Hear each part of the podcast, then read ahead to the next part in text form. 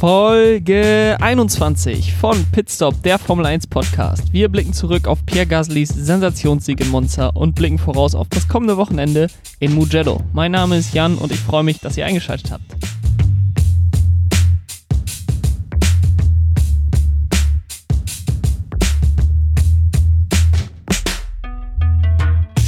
Wir haben ein unfassbares Wochenende mit einem unfassbaren Rennen hinter uns. Es war das Rennen der Saison in Monza.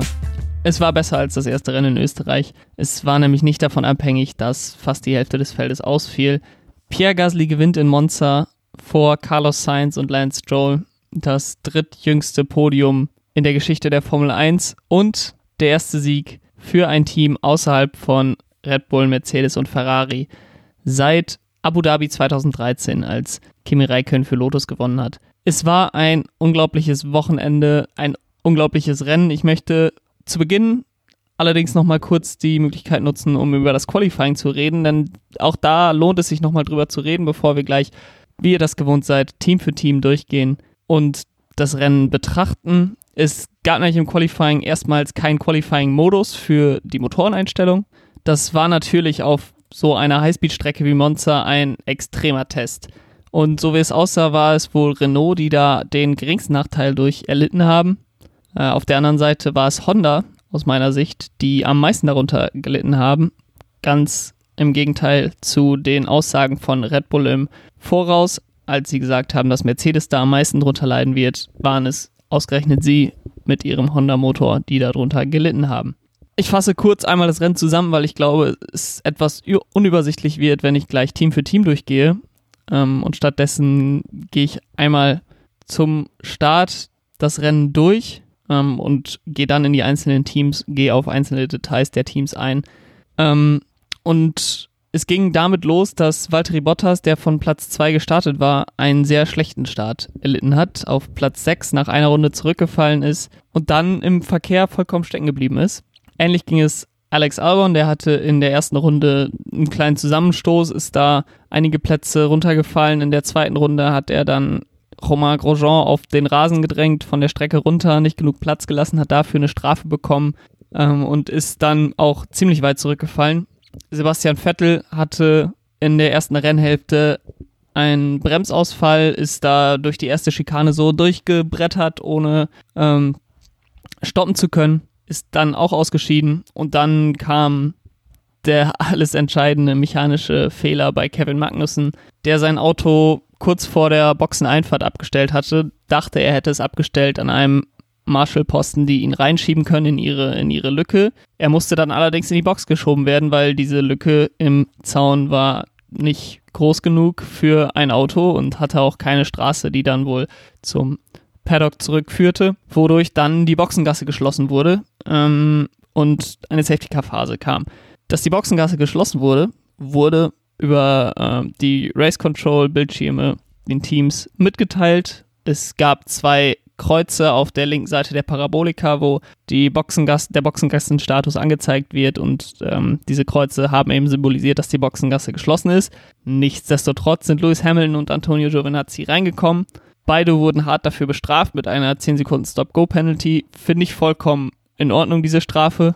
Aus zwei Gründen. Einmal wollen sie sich den Vorteil verschaffen, unter Safety Car zu stoppen, wenn es kein anderes Team kann. Deswegen müssen sie so bestraft werden, dass sie hinter allen anderen Teams landen, die diese Situation nicht ausgenutzt haben. Und auf der anderen Seite ist die Boxengasse sehr, sehr selten geschlossen. Und wenn die Boxengasse geschlossen ist, dann heißt es, dass da Gefahr ist. Ähm, deswegen ist es vollkommen zu Recht da, die härteste Rennstrafe, die gängig ist, anzuwenden. Eine Disqualifikation wäre natürlich zu viel gewesen, aber eine 10 Sekunden Stop-Go-Penalty vollkommen in Ordnung. Das ganze Problem hat sich für Antonio Giovinazzi und Lewis Hamilton allerdings dadurch verschlimmert, dass nach dem Safety Car Restart Charles Leclerc seinen Wagen in der Parabolika in den Reifenstapel gesetzt hat und dieser heftige Einschlag zu einer roten Flagge geführt hat. Das war in Monza die erste rote Flagge seit 1995, die erste rote Flagge in der Formel 1 seit 2017 beim Rennen in Baku. Und das hat natürlich all denen geholfen, die noch gar nicht zum Stop reingekommen sind oder eben denen geholfen, die schon vorm Safety Car zum Stop reingekommen sind und dadurch, dass die äh, Fahrer, die dann direkt nach der Safety Car Phase beziehungsweise als die Boxengasse unter Safety Car Bedingungen noch äh, wieder geöffnet wurde, die dann reingekommen sind, die sind dann natürlich äh, eben nach hinten gerutscht und insbesondere Pierre Gasly, der schon vor der Safety Car Phase in die Box gegangen ist, ist dadurch nach vorne gerutscht und Lance Stroll, der noch gar nicht gestoppt war, auch noch weiter vorgerutscht. Lewis Hamilton war dann zweimal noch Erster, musste allerdings die Strafe noch antreten und da er diese Strafe in zwei Runden nach dem Ausbruch der Strafe antreten muss, konnte er sich keinen Vorsprung vorne rausfahren, wodurch er ganz ans Ende des Feldes gefallen ist. Ähm, dazu kam, dass alle Fahrer ihre Reifen wechseln durften und dieser Reifenwechsel dann auch als offizieller Reifenwechsel galt, wodurch Lewis Hamilton auch nicht noch irgendwelche Plätze wieder gut machen konnte, dadurch, dass andere Fahrer in die Box mussten. Ähm, viele waren auf den Mediums dann unterwegs. Ich glaube, fast alle. Ähm, paar Fahrer haben die harten Reifen genommen und die Alfa Romeos, die auf hart gestartet sind und keine Medium-Reifen mehr hatten, die sind auf weiche Reifen gegangen. Und eine Neuheit ähm, war, dass es nach der roten Flagge zu einem stehenden Start kam. Das hat dazu geführt, dass Lance Joel, der weit vorne gestartet ist, auf Platz 2 äh, richtig zurückgefallen ist. Ähm, und beim Restart ist auch Max Verstappen, der sich da verbremst hat, zurückgefallen auf Platz 14 äh, oder 13 um den Dreh. Und er hatte dann ein mechanisches Versagen und musste das Rennen sogar aufgeben. An der Spitze ist Lance Stroll, wie gesagt, zurückgefallen. Lewis Hamilton durch die Strafe ganz nach hinten. Das hat Pierre Gasly nach vorne gespült auf Platz 1 und den Platz konnte er bis Rennende verteidigen. Er hat durch Carlos Sainz noch etwas Druck bekommen.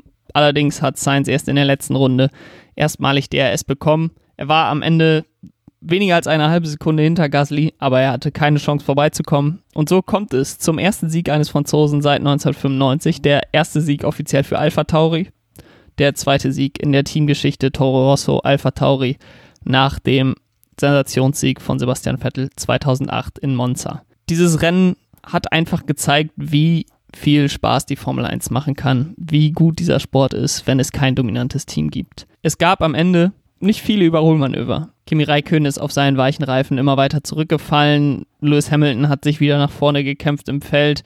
Aber vorne, Carlos Sainz ähm, ist zwar nah rangekommen an Pierre Gasly, aber er konnte ihn nicht überholen. Aber es war die ganze Zeit spannend. Pierre Gasly ähm, hat keine Fehler gemacht, keine offensichtlichen Fahrfehler gemacht. Carlos Sainz hat keine offensichtlichen Fahrfehler gemacht. Er ist immer so zwischen einer halben Zehntel und drei Zehntel pro Runde rangekommen und hat diesen dreieinhalb Sekunden Vorsprung, den Gasly sich erst gegenüber Raikön rausfahren konnte, langsam, aber sicher abgebaut. Ähm, und es war einfach spannend. Kommt er noch ran? Kommt er schnell genug ran? Halten die Reifen am Ende aus für beide? Fällt einer vielleicht von ihnen komplett ab? Ähm, und das hat einfach schon so viel ausgemacht im Vergleich zu dem, was wir sonst da vorne erleben.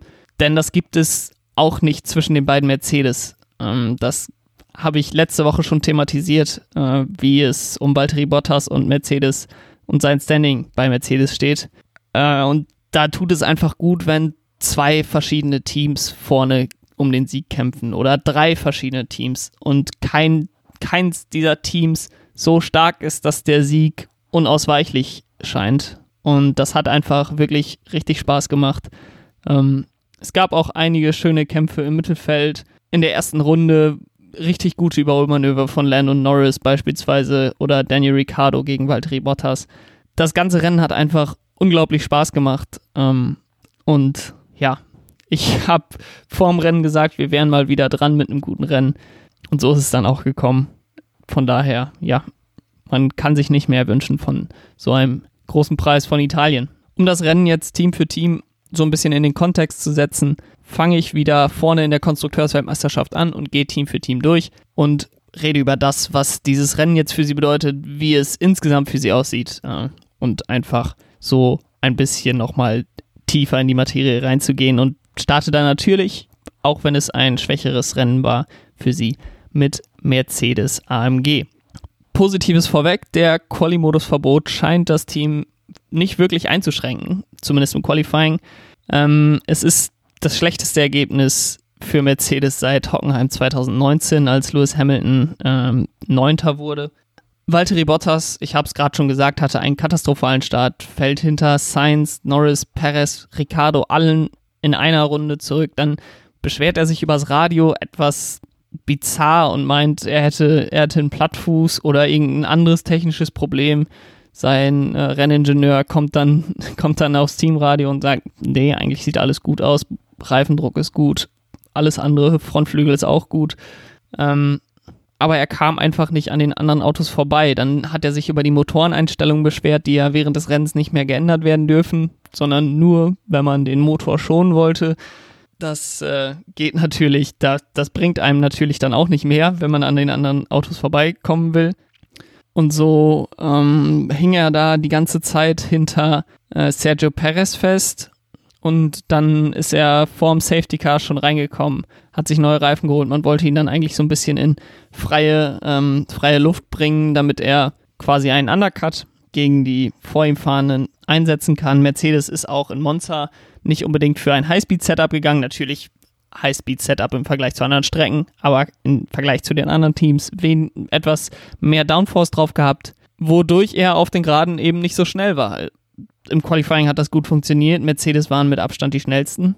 Auf der Strecke im Rennen war das Ganze dann schwieriger, weil selbst wenn man in den Kurven der schnellste ist in Monza, kommt es darauf an, dass man am Ende der ersten Geraden, am Ende der Curva Grande und ähm, vor der Ascari-Schikane schneller ist als seine direkten Konkurrenten und da an denen vorbeiziehen kann. Äh, und das hat nicht funktioniert für Mercedes an diesem Wochenende, insbesondere eben für Valtteri Bottas. Er ist dann am Ende auf Platz 5 ins Ziel gekommen. Er hatte eigentlich nie so richtig die Chance nach der roten Flagge, äh, dass er an Lando Norris vorbeikommt, der auf Platz 4 gelandet ist. Er musste sich zum Teil sogar gegen Ricardo mit DRS von hinten verteidigen. Ja, das Auto war auch nicht darauf ausgelegt, im Feld zu fahren. Das war es auch noch nie. Ähm, die letzten Jahre war es eigentlich immer so, wenn der Mercedes mal richtig zurückgefallen ist, dann hat der sich auch schwer getan, wieder nach vorne zu kommen. Aber das kann keine Ausrede für Valtteri Bottas sein, dass er da durchgängig hinter den anderen Autos hing. Und ich kann mich nicht daran erinnern, dass er ein gutes Überholmanöver hingelegt hat am Wochenende. Anders war das bei Lewis Hamilton und da kommen wir auch zu dem Teil, dass die Ausrede nicht gelten kann. Denn Lewis Hamilton, er war zwar vom Start weg dominant und das hätte Valtteri Bottas vielleicht auch hinbekommen, wenn er beim Start nicht zurückgefallen wäre, äh, wäre er vielleicht auch weggezogen von den anderen Autos. Ähm, als dann das Safety Car kam, Hamilton reingekommen ist, sah alles danach aus, als würde er komplett dominant das Rennen gewinnen. Dann natürlich die Strafe, 10 Sekunden Stop-Go-Strafe und durch die rote Flagge noch heftiger darüber. Habe ich ja gerade schon gesprochen. Er ist dann ganz am Ende des Feldes gewesen, über 30 Sekunden Rückstand auf die Führenden. Aber er hat dann nach dem Restart eigentlich fast in jeder Runde die schnellste Rennrunde hingelegt, ist dann irgendwann auf Alexander Albon aufgeschlossen, der, der zu dem Zeitpunkt letzte im Feld Fahrende war und ist dann wirklich durch das Feld geflügt ähm, und am Ende auf Platz 7 gelandet. Jetzt kann man natürlich sagen, okay, Lewis Hamilton ist leichter an denen vorbeigekommen, weil das die Alfa Romeos waren, weil das die Haas waren, ähm, weil das die Williams waren. Aber es war auch Alexander Albon im Red Bull, es war auch Sergio Perez im Racing Point und es war auch Esteban Ocon im Renault und Valtteri Bottas hat es nicht geschafft, äh, an Renault vorbeizukommen und er hat es auch nicht geschafft, an McLaren vorbeizukommen. Der war vielleicht noch etwas stärker, aber auch nicht viel stärker als der Renault oder der Racing Point.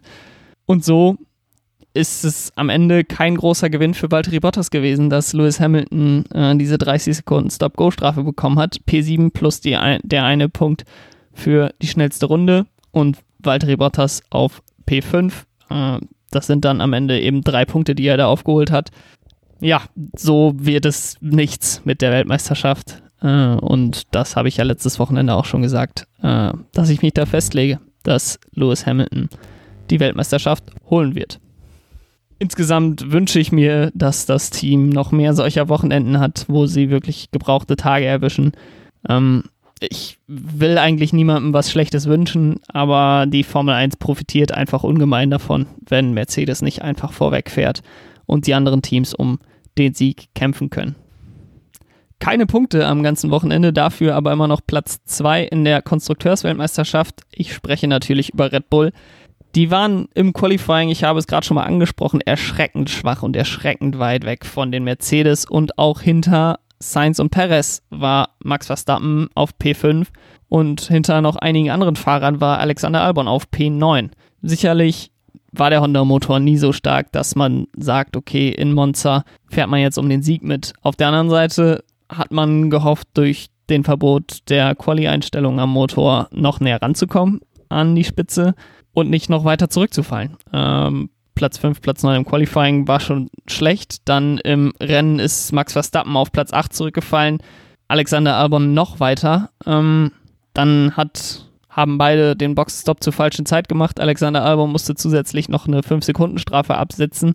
Ist dann ähm, nach der roten Flagge an den letzten Platz gefallen im Klassement. Ähm, Max Verstappen, ich habe es gerade schon mal angesprochen, ist nach der roten Flagge auch weiter zurückgefallen, Platz 13, Platz 14 und ist dann ähm, eben wegen eines mechanischen Versagens reingegangen in die Box, hat sein Rennen beendet.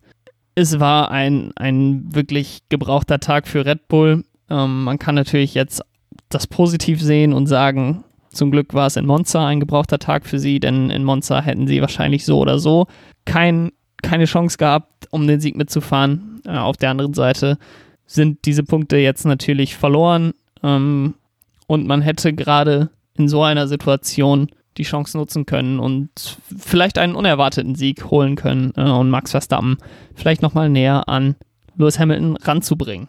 Alexander Albon, muss man an der Stelle vielleicht nochmal sagen, war wirklich wieder sehr enttäuschend. Äh, ich habe es gerade gesagt, durch die 5-Sekunden-Strafe ist er dann an Platz 16 zwischendurch zurückgefallen nach der roten Flagge, hatte auch einen beschädigten Unterboden, aber er ist nicht an George Russell vorbeigekommen, er ist nicht an Romain Grosjean vorbeigekommen äh, und am Ende auf Platz 15 ins Ziel gekommen, nur vor Antonio Giovinazzi, der auch ins Ziel gekommen ist, äh, am Ende angekommen. Aber der hatte eben auch die 10 Sekunden Stop-Go-Strafe, die Hamilton auch hatte. Und es ist ziemlich enttäuschend, dass er nicht an den unteren Teams vorbeigekommen ist. Ich würde gerne mal wissen, was für ein Gefühl Christian Horner und Helmut Marko hatten, äh, als ihr Fahrer auf Platz 15 ins Ziel gekommen ist, während die Kollegen von Alpha Tauri die Boxengasse runtergesprintet sind, weil Pierre Gasly das Rennen gewonnen hat. Kommen wir zu dem Team, das Platz 3 in der Konstrukteursweltmeisterschaft wieder erobert hat, und das ist McLaren. Äh, sie haben ihr zweites Podium in dieser Saison geholt und sie hatten ein überragendes Wochenende. Sie hatten eigentlich das Wochenende, was ich erwartet hätte, dass Renault zeigt. Äh, sie waren auf der Strecke das zweitbeste Team. Sie haben Platz 3 im Qualifying mit Carlos Sainz und äh, Platz 6 mit Lando Norris geholt. Und dann hatten sie beide einen richtig guten Start ins Rennen. Carlos Sainz auf Platz 2 vorgefahren, Lando Norris auf Platz 3 vorgefahren. Und dann hatten sie wirklich Pech. Also sie sind jetzt nicht durch die Vorfälle im Rennen irgendwie nach vorne gerutscht, äh, durch die rote Flagge irgendwie Glück gehabt mit den Boxenstops, sondern ganz im Gegenteil. Sie hatten, das hat ihnen eigentlich mehr geschadet, als dass sie dadurch einen Vorteil hatten. Aber konnten sich trotzdem wieder nach vorne setzen, konnten mehrere Autos noch überholen nach der roten Flagge und mit Platz 2 und Platz 4 das beste Saisonergebnis für das Team abräumen. Äh, Carlos Sainz, bestes Ergebnis seiner Karriere, Lando Norris, zweitbestes Ergebnis seiner Karriere, nachdem er ja Platz 3 in Österreich früher in der Saison geholt hatte. Es haben am Ende vielleicht ein paar Runden gefehlt, dann hätte Carlos Sainz seinen ersten Karrieresieg holen können. Das kann man natürlich am Ende immer sagen. Ähm, die Teams planen ja auch nur mit den Runden, die gefahren werden. Ähm, vielleicht wäre Carlos Sainz auch die Energie ausgegangen in ein paar Runden mehr. Lando Norris hatte ein ziemlich unspektakuläres Rennen insgesamt. Ähm, in der ersten Runde war so sein größter Aufreger, als er an Valtteri Bottas in der Roggia-Schikane vorbeigegangen ist. Ähm, dann nach dem Restart war er hinter Lance Stroll und konnte die Lücke eigentlich auch nicht halten, also auch am Ende nicht schließen. Er war über drei Sekunden hinter ihm. Ähm, von der Leistung der Autos hätte er es vielleicht schaffen können. Äh, aber so hat er ein ordentliches Rennen auf P4 beendet, konnte Valtteri Bottas durchgängig hinter sich halten, hatte eigentlich da nie Probleme ähm, oder Gefahr von hinten und konnte sich so wieder vor Alexander Albon in der Fahrerwertung setzen und teilt sich dort den vierten Platz mit Lance Stroll. Ihnen hat jetzt ähm, die Strecke in Österreich sehr gut gelegen, die Strecke in Monza sehr gut gelegen, zwei Highspeed-Strecken, die allerdings auch keine vielen schnellen Kurven haben, so wie Spa, wo sie ja nicht ganz so gut aussahen. Ähm, immer noch sehr ordentlich, aber gerade die schnellen Kurven ist wahrscheinlich der Ort, wo sie am meisten, am meisten Speed verlieren, wo das Setup ähm, des Autos im Moment am schlechtesten greift. Ähm, und daher kann ich mir vorstellen, dass wenn es nach Bahrain geht und wir auf der Outer Circuit Layout in Bahrain fahren, dass sie da sehr gut aussehen könnten. Ähm, Mugello, was jetzt ansteht mit vielen schnellen Kurven, wiederum äh, könnte da schon schwieriger für sie sein. Kommen wir auf Platz 4 zu dem Team, was an diesem Wochenende das erste Podium für sich verbuchen konnte. Und dieses Podium kam, glaube ich, etwas unerwartet spät für sie. Äh, und ich rede natürlich über den pinken Mercedes von Racing Point. Das Team, was vor der Saison die größten Schlagzeilen geschrieben hat, ähm, was nah rankommen sollte an Red Bull und Mercedes. Sie haben es nicht ganz so umsetzen können, wie man es sich vielleicht erhofft hatte. Äh, aber in Monza hatten sie ein sehr gutes Wochenende. Sie waren auf einem Level mit Red Bull, vielleicht sogar etwas besser. Äh, aus meiner Sicht überraschend wie gut sie im Qualifying waren. Und dann im Rennen, ich habe gerade schon drüber gesprochen, Lance Stroll konnte Norris, ähm, Lando Norris durchgängig auf Distanz halten. Sergio Perez hatte Pech und hat mit einem schlecht getimten Boxenstopp und einer Berührung beim Safety Car Restart äh, einige Plätze verloren und äh, so kam er am Ende nur auf Platz 10 ins Ziel und holte nur einen Punkt. Ähm, ich hatte aber noch größere Bedenken eigentlich bei Racing Point, da sie im Laufe der Saison eigentlich immer für ihre Traktionsprobleme bekannt waren, aus den langsamen Kurven nicht so schnell rauskamen, wie sie vielleicht äh, sich das erhofft hatten. Äh, aber das Problem hat sich in Monza nicht zu sehr gezeigt äh, und so konnten sie eben Platz 3 holen. Sehr gutes Ergebnis für Lance Stroll, der jetzt in jedem Rennen, in dem er gefahren ist, mit einer roten Flagge im Rennen ein Podium holen konnte. Zuletzt eben 2017 in Aserbaidschan. Platz 5 wird in der Konstrukteursweltmeisterschaft jetzt von Renault eingenommen und ich kann es nicht anders sagen, als dass ich leicht enttäuscht bin von den Franzosen. Äh, sie haben im Qualifying nur Platz 12 und Platz 7 geholt, nach Platz 4 und Platz 5 am vergangenen Wochenende in Spa. Ich hatte gehofft, dass sie noch schneller sind in Monza, insbesondere nachdem sie ja äh, in den Topspeed Sektoren 1 und 3 in Spa ja sehr schnell waren. Aber andere Teams hatten offensichtlich noch mehr Kapazitäten, ihre Topspeeds auszubauen. Ähm, und so war es am Ende, waren sie die vierte Kraft vielleicht, äh, vielleicht auch zum Teil die dritte, aber zum Teil auch eben die fünfte Kraft in Monza. Ähm, Daniel Ricciardo hatte allerdings dann ein ziemlich gutes Rennen. Er konnte nach einer starken ersten Runde sich auf Platz 5 verbessern von Platz 7. Äh, hatten dann ähnliches Pech wie McLaren bei der roten Flagge, weil beide schon in der Box waren, welches sie dann aber nicht so leicht wieder wettmachen konnten wie die McLaren, weil sie eben nicht ganz so stark waren. Am Ende Platz 6 für Daniel Ricciardo. Ähm, der Abstand zwischen Ricciardo und Ocon war zwischendurch auf, glaube ich, sogar 8 Sekunden angewachsen am Ende, ähm, wodurch Hamilton dann keine Chance mehr hatte, auch noch an Ricciardo ranzukommen, nachdem er an Ocon vorbeigegangen ist. Ähm, Esteban Ocon dementsprechend auf Platz 8 am Ende des Rennens. Ich hatte ja äh, nach dem Rennen in Spa, wo sie auf Platz 4 und Platz 5 gelandet sind, vorausgesagt, dass Daniel Ricciardo sich ein Podium holen wird in Monza. Ähm, aber wie gesagt, ich glaube, dass andere Teams dann einfach noch mehr Potenzial hatten, Downforce runterzunehmen vom Auto und noch schneller auf den Geraden zu sein. Äh, und Renault das in Spa schon ziemlich ausgeschöpft hat, hatte. Aber nach dem Erfolg in Spa der Fahrer ähm, von Renault könnte ich mir vorstellen, dass sie mit den schnellen Kurvenkombinationen im Mugello ziemlich gut zurechtkommen werden und dort ein äh, gutes Ergebnis wieder einfahren könnten. Bevor das Rennen überhaupt begonnen hatte, hat Renault auch schon Schlagzeilen geschrieben, denn sie haben bekannt gegeben, ab der nächsten Saison als Alpine, Alpin, Alpen an den Start zu gehen. Ähm, das ist die, ja, ein, ein Sportwagenhersteller, der von äh, und im Besitz von Renault ist. Ähm, man wird den Renault-Namen aus der Formel 1 rausnehmen und eben als Alpine, ich glaube, so wird das ausgesprochen, wenn mich meine Französisch äh, Kenntnisse aus der Schule da nicht komplett im Stich lassen, also Alpine an den Start gehen. Ich finde es schade, dass der Renault-Name verschwindet. Es ist irgendwo auch ein starker Name in der Formel 1, zwei Weltmeisterschaften 2005 und 2006. Äh, auch finde ich es schade, wenn die Autos umgestaltet werden.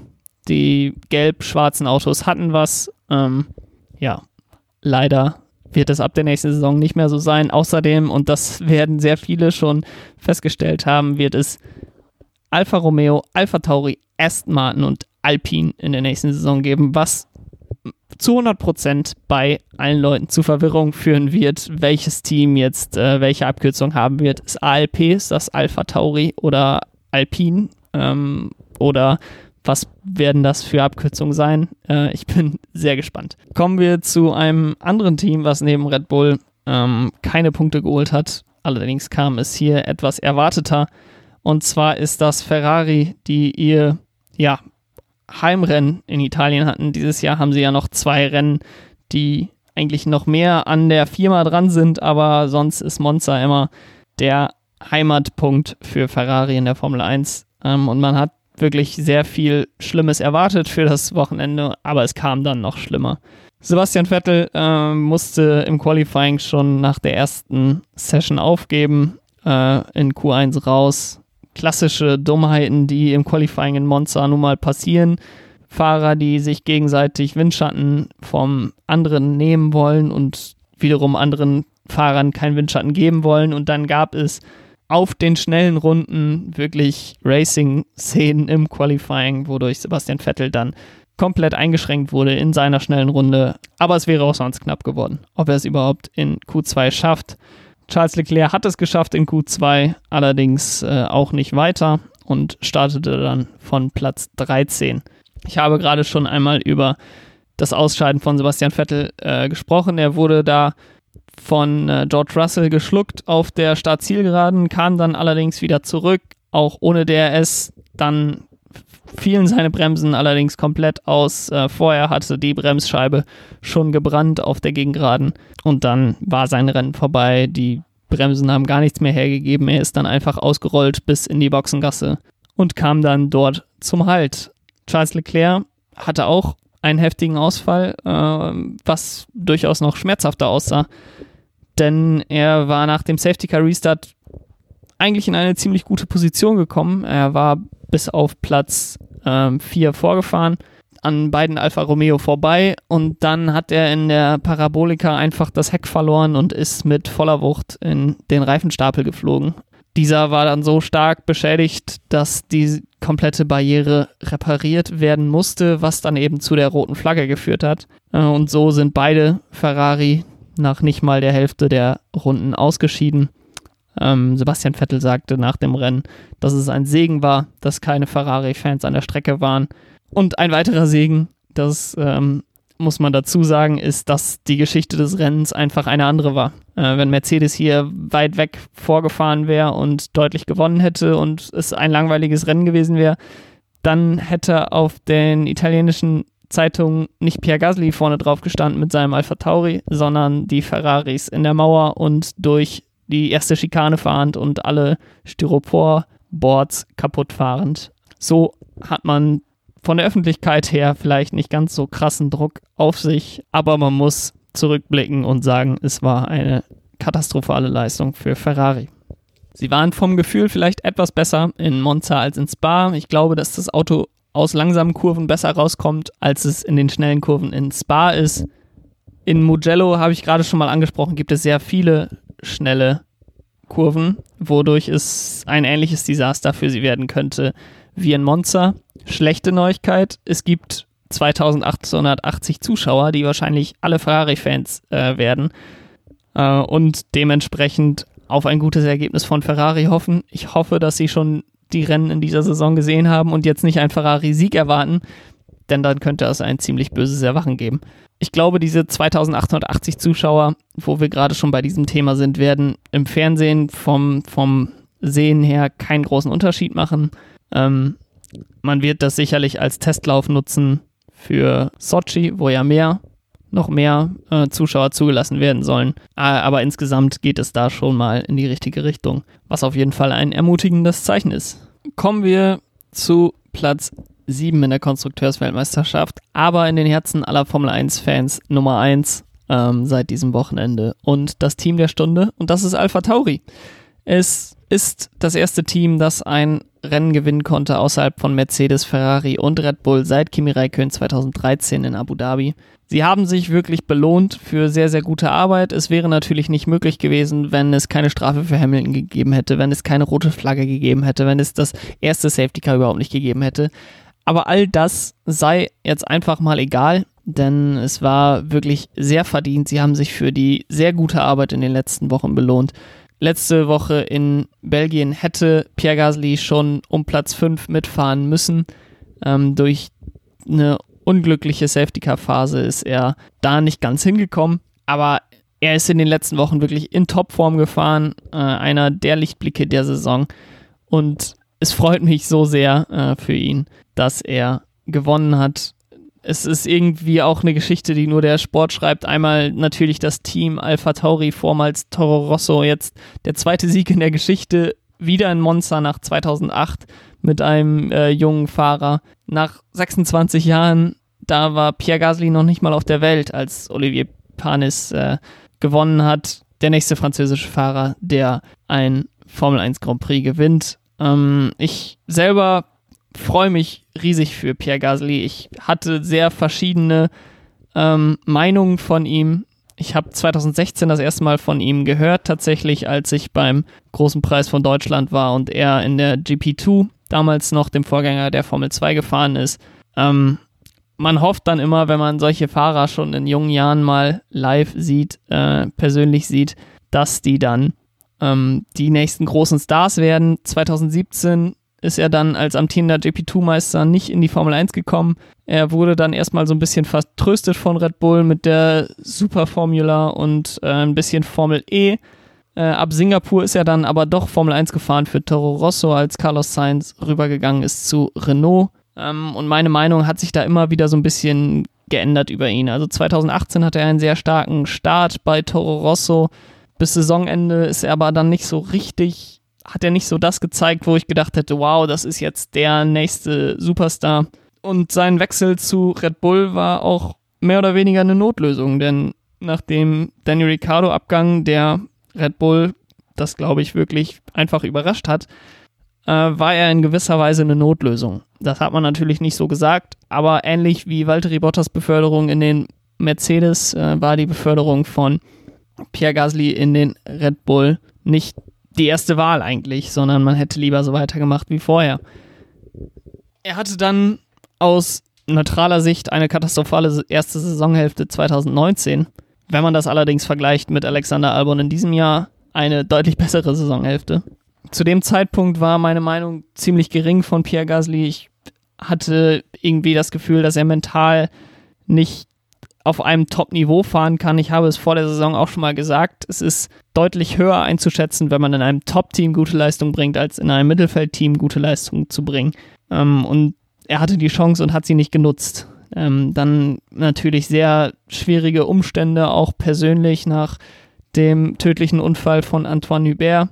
Aber er hat dann wirklich seinen Groove wiedergefunden bei Toro Rosso. Und spätestens mit dem Podium in Brasilien war eigentlich klar, dass er ein verdammt guter Fahrer ist. Und das ist jetzt schockierend wahrscheinlich für andere äh, Leute, die das hören.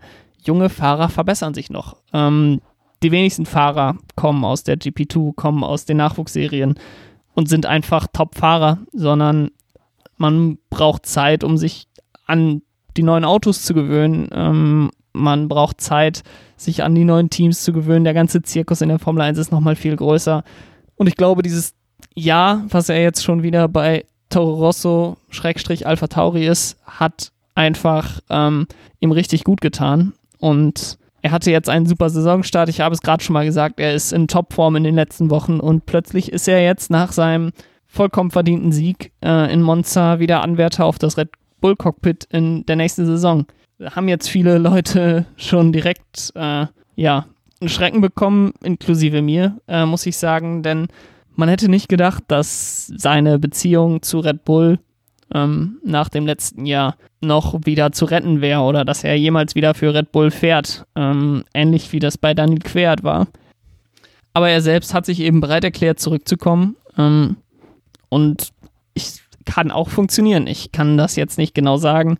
Ich habe äh, es gerade ja schon mal gesagt, seine Saisonhälfte 2019, seine erste, war besser als die von Alexander Albon in diesem Jahr. Äh, von daher würde es mich freuen, wenn er nochmal die Chance beim Top-Team hat. Optimal wäre es natürlich, einen Schritt zu einem großen Team, ähm, zu einem anderen großen Team zu gehen.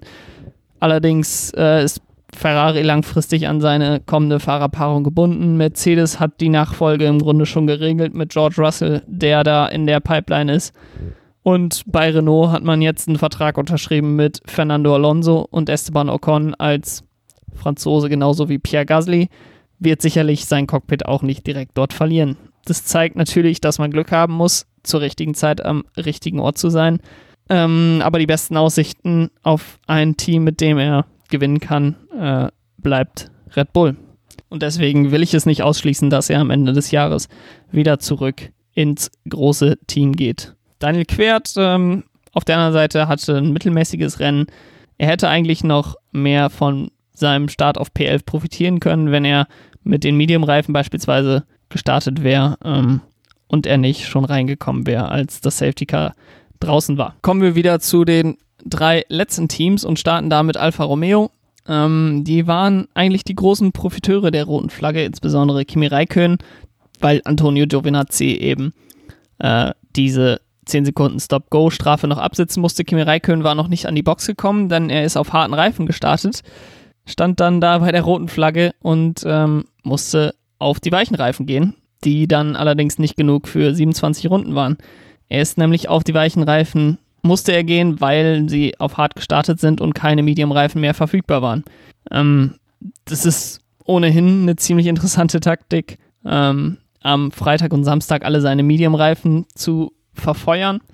Denn so ein frühes Safety Car oder ein Safety Car zu einer Zeit, bei der man nicht das Rennen mit weichen Reifen beenden kann, ähm, kommt immer mal wieder.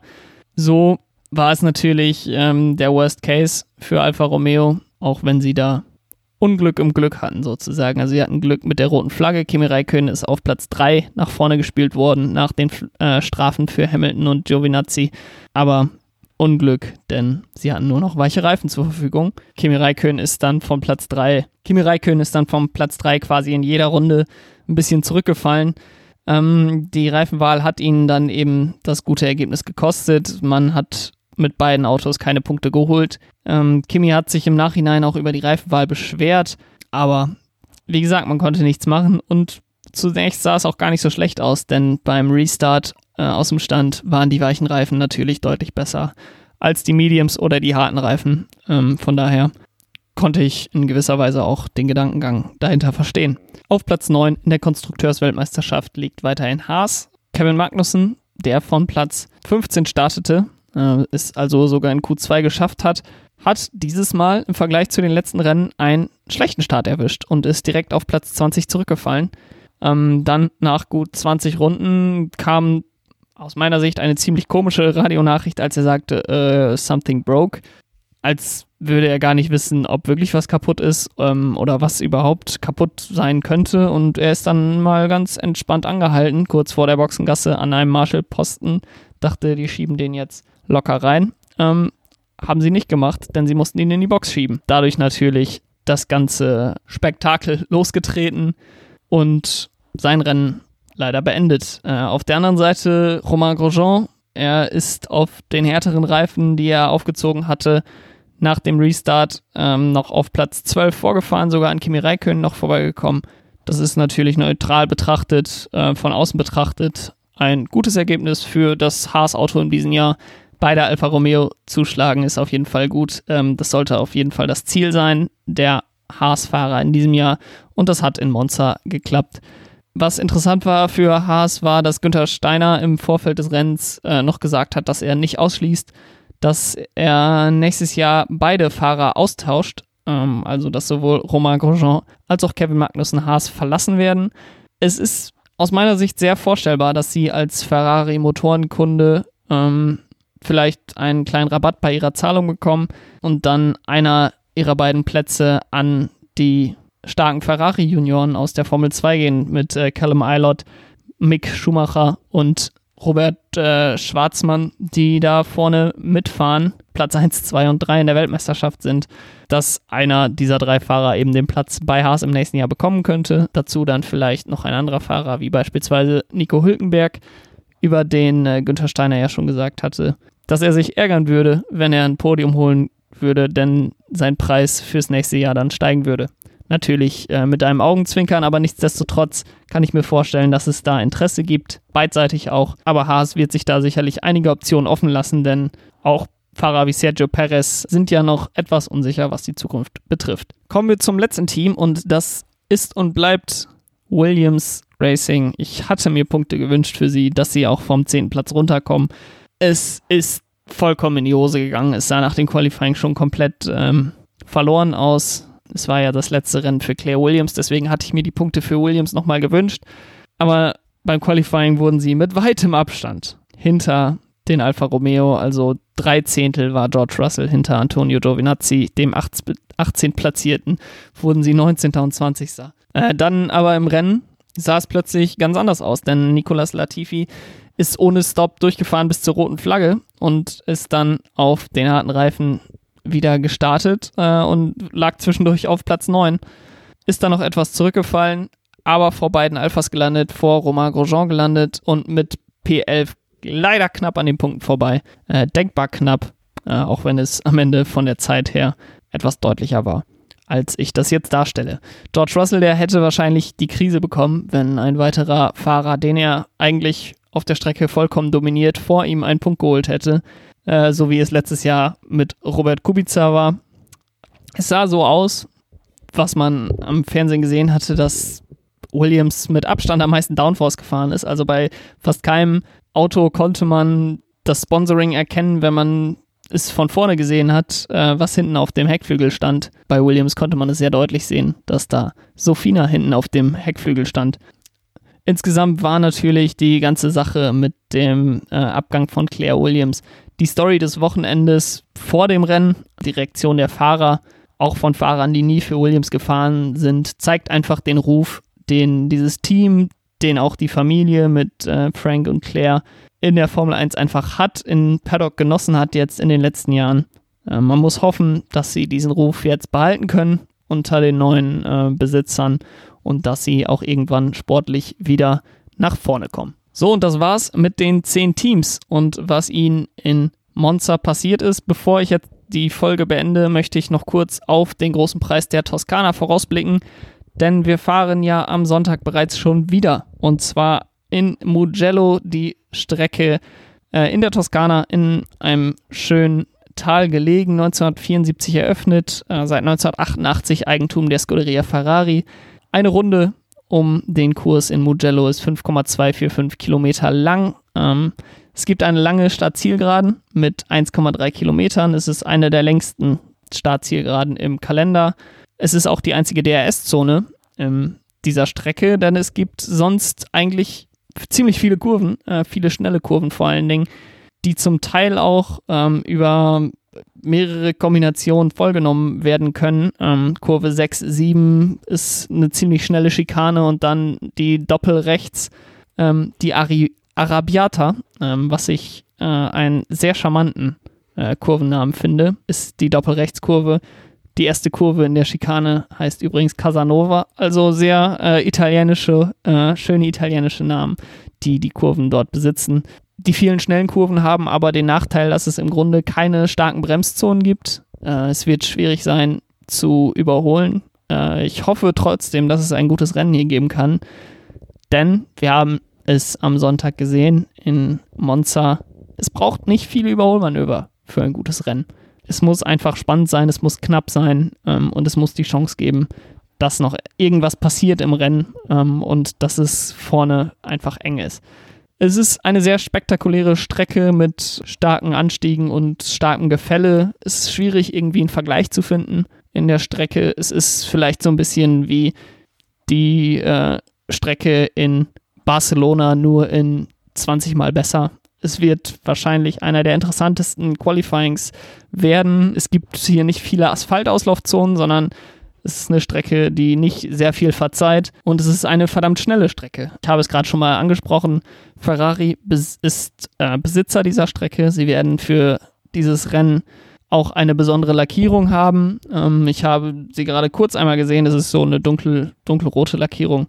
Es ist nämlich das 1000. Rennen für Ferrari in der Formel 1. Ich kann mir nicht vorstellen, dass es gut für sie ausgehen wird. Nichtsdestotrotz 1000 Rennen in der Formel 1 bei ich weiß gar nicht, wo genau wir jetzt stehen, ähm, 1025 Rennen, glaube ich, oder 1030 Rennen insgesamt. Das ist schon, schon stark. Wenn man jetzt auf das kommende Wochenende schaut, ich habe es gerade schon mal gesagt, die Streckencharakteristik ist eigentlich ähm, nicht vergleichbar mit einer Strecke, die wir dieses Jahr schon mal befahren haben, höchstens eben äh, Spanien. Dort hatte Racing Point ein sehr gutes Ergebnis und ich könnte mir vorstellen, dass sie auch in Mugello wieder ein gutes Ergebnis holen können. Der Grund dafür ist, dass die Schwächen von Racing Point insbesondere in langsamen Kurven und eben auch in der Traktion aus diesen langsamen Kurven heraus auf längere Geraden ziemlich schwach ist. Und wenn man keine starken Bremszonen hat, dann hat man auch keine äh, starken Traktionspunkte, wo gute Traktion nötig wäre. Und ansonsten ist das Racing Point Auto in schnellen Kurven ziemlich gut unterwegs und könnte in Mugello also ein gutes Ergebnis holen. Kommen wir zu meinem Tipp fürs Wochenende und Pole Position Lewis Hamilton. Ich glaube, da brauche ich nicht mehr, mehr zu sagen. Ähm, ich glaube, kein, kein Auto wird an, an den Mercedes rankommen in Mugello und Lewis Hamilton ist einfach derzeit der stärkste Fahrer, der den Mercedes fährt. Er hat auch nur Valtteri Bottas zu schlagen, aber da gibt es im Moment einfach keine Frage. Auf Platz 1 im Rennen sehe ich daher auch Lewis Hamilton. Auf Platz 2 im Rennen sehe ich Max Verstappen. Und auf Platz 3 im Rennen Valtteri Bottas. Ich glaube, ähm, dass Max Verstappen einfach der bessere Fahrer ist, dass der Unterschied zwischen Red Bull und Mercedes wieder kleiner sein wird in Mugello, dass es auch sehr warm sein wird in Mugello und äh, der Red Bull damit etwas besser klarkommen wird als der Mercedes. Nach zwei Wochen, wo ich einen Überraschungstipp aufs Podium getippt habe mit Lando Norris und Daniel Ricciardo und das beides mal nicht funktioniert hat, sehe ich davon dieses Wochenende ab. Äh, Platz 3 dementsprechend für Valtteri Bottas. Nichtsdestotrotz hoffe ich, dass äh, das Podium anders aussieht, auch wenn das mein bester Tipp fürs Wochenende ist. So, und das war's dann auch mit dieser speziellen Folge Pitstop. Sowohl Rückblick auf das letzte Wochenende als auch Vorschau auf das kommende Wochenende. Ähm, einfach dem Fakt geschuldet, dass ich das Rennen am Sonntag nachschauen musste, es nicht live schauen konnte ähm, und es dann etwas spät wurde, den Podcast noch aufnehmen zu können. Dann war ich die letzten beiden Tage mit der Arbeit einfach beschäftigt und habe mich dann dazu entschieden, einfach beide Podcasts zusammenzulegen und einen längeren zu machen. Äh, ich hoffe, dass dieses Format euch auch gefallen hat, auch wenn es etwas länger ist, als ihr das vielleicht gewohnt seid. Ähm, wenn das so ist, dann gebt mir gerne Feedback, gebt mir auch gerne 5 Sterne bei Apple Podcasts und abonniert den Podcast, wo immer ihr diesen Podcast euch anhört. Neuerdings auch verfügbar bei äh, Amazon Music und Audible. Wir hören uns dann hoffentlich am Sonntag wieder ähm, nach dem Rennen in Mugello mit den Reaktionen direkt nach dem Rennen äh, zu den Ergebnissen vom großen Preis der Toskana. Bis dahin, habt eine gute Woche. Ciao.